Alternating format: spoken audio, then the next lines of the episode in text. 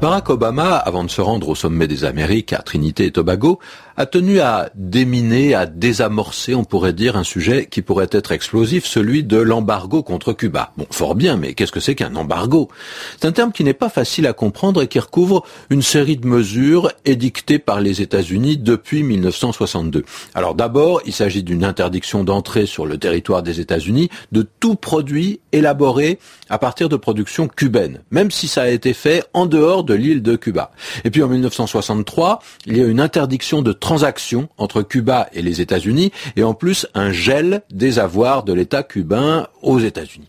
Alors c'est une politique qui a changé, parfois elle a été assouplie, notamment sous la présidence de Jimmy Carter fin des années 70, parfois elle s'est redurcie, notamment avec euh, le dernier président Bush. Elle n'a jamais été abolie, on appelle ça l'embargo. Enfin, ce sont les Américains du Nord qui utilisent ce mot ou son équivalent en anglais.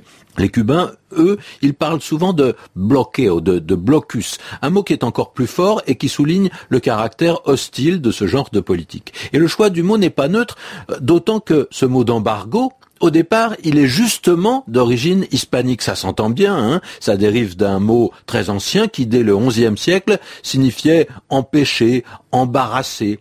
Et euh, embargo, embarrassé, on voit que la famille d'origine doit être la même. Mais le sens contemporain de ce mot est beaucoup plus strict, beaucoup plus carré. Si par exemple une organisation internationale met un embargo sur la vente des armes à un certain pays, ça signifie qu'elle demande à toutes les nations qui la constituent de refuser le commerce des armes avec le pays en question.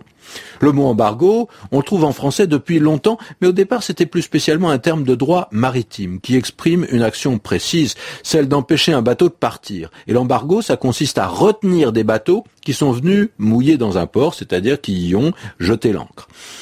Et puis au-delà de cet interdit de la circulation, le mot a désigné une interdiction de tout commerce.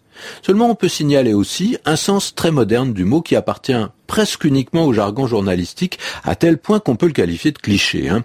L'embargo, c'est une rétention d'informations.